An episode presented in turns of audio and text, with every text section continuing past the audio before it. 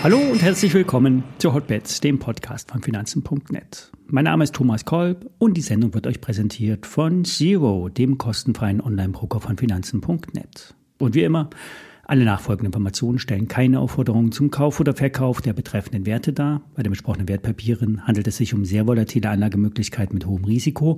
Dies ist keine Anlageberatung und ihr handelt immer auf eigenes Risiko. Ja, höher, schneller, weiter. So könnte man das Motto der Märkte zusammenfassen. Trotz Zinsanhebung der Europäischen Zentralbank und höher prognostizierten US-Zinsen ist der Aufschwung nicht zu stoppen. Es liegt am Verfall, dem dreifachen Verfall an den Optionsmärkten. Viermal im Jahr findet dieser statt. Am dritten Freitag der Monate März, Juni, September und Dezember.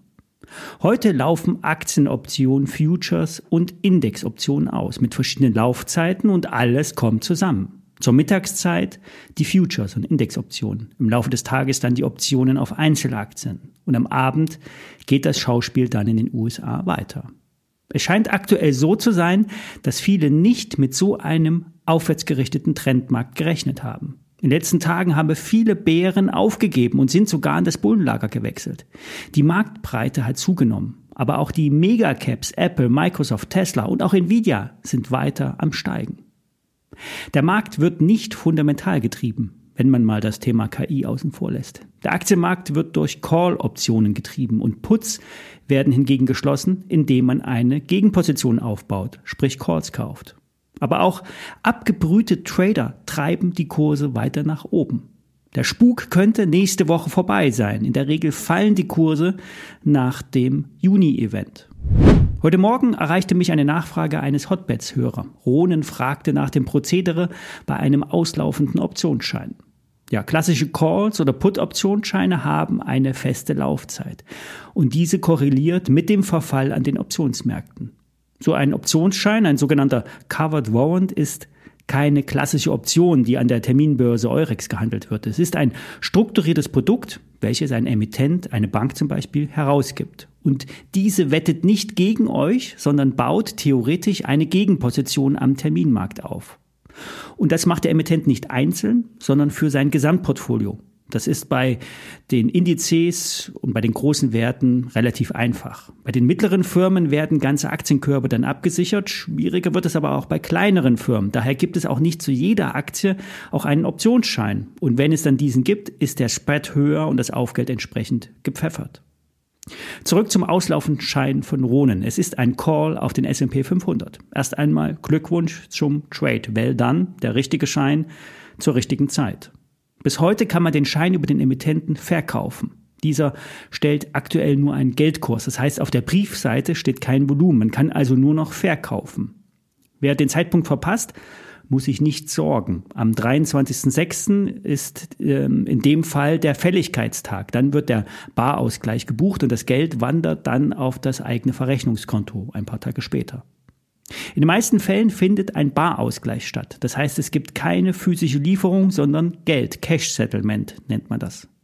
Früher dienten Optionen dazu, Aktien zu einem vorher festgelegten Preis an einem bestimmten Tag zu kaufen oder zu verkaufen. Und der Schein, der ist nämlich nur das Recht, etwas zu kaufen oder zu verkaufen.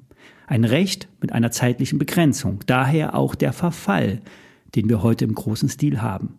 Die Volumina, die sind aktuell ganz besonders hoch. Warum, ist nicht ganz klar. Es ist das große Geld, was über den Tisch geschoben wird. Und das bringt uns auch zu den Gefahren. Es entstehen Bewegungen, die irrational sind, abgekoppelt von der Realität. Die fundamentalen Argumente greifen nicht mehr. Selbst die Charts und die Indikatoren spielen verrückt. Es kommt zu Fehlsignalen. Dann sagt man sich, das muss doch drehen. Die Aktie kann nicht weiter steigen oder fallen. Max Pain nennen das die Trader, den maximalen Schmerz. Wann gibt die Masse auf? Wann tut es besonders weh? Viele von euch werden sich nicht an das Volkswagen-Kursdesaster erinnern oder waren da noch nicht an der Börse aktiv. Im Zuge einer geplanten Übernahme von Volkswagen durch Porsche war der Markt durch Optionen verzerrt. David gegen Goliath. Also Porsche wollte VW übernehmen. Viele waren short in VW und die Volkswagen-Aktie stieg und stieg. Am Ende kostete VW über 1000 Euro.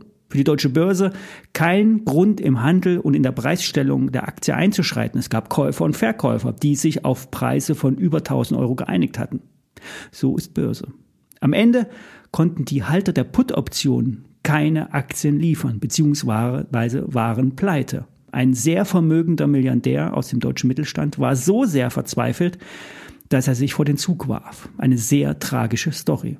Warum erzähle ich das euch? Zum einen sind Derivate sehr gefährlich und eine Kursentwicklung kann länger anhalten, als man liquide ist. An der Terminbörse gibt es dann den sogenannten Margin Call, bei Nichtlieferung die automatische Glattstellung. Bei den aktuellen Positionen aus dem Trade der Woche habe ich extra einen Discount-Put mit einer Laufzeit November 2023 gewählt. So kann der aktuelle Anstieg besser ausgesessen werden. Ich werde nicht auf steigende Kurse setzen. Dafür ist es zu spät. Erst bei einem deutlichen Rücksetzer muss die Lage neu bewertet werden. Zum Schluss noch ein Hinweis in eigener Sache. Der Podcast wird ab sofort nur noch dreimal die Woche veröffentlicht. Wer mehr von mir haben will, den empfehle ich meinen neuen YouTube-Channel Tippchecker. Dort bespreche ich Einzelaktien, aktuell zu Walt Disney. Hier könnte eine Erholung starten. Das gleiche gilt für PayPal. Hier kommt ebenfalls Schwung in die Aktie. Ich würde mich freuen, wenn ihr den Kanal abonniert und immer mal wieder vorbeischaut. Feedback könnt ihr mir an hotbets.finanzen.net schicken. Ich nehme dann gerne auch eure Aktienwünsche auf, wenn ich dazu etwas Interessantes finde oder es ein heißer Tipp ist. Ich werde nicht alle Mails beantworten, lese aber alles. Ihr könnt mir gerne auch Kommentare im YouTube-Channel hinterlassen. Bis dahin wünsche ich euch erstmal ein schönes Wochenende. Bis nächste Woche. Tschüss.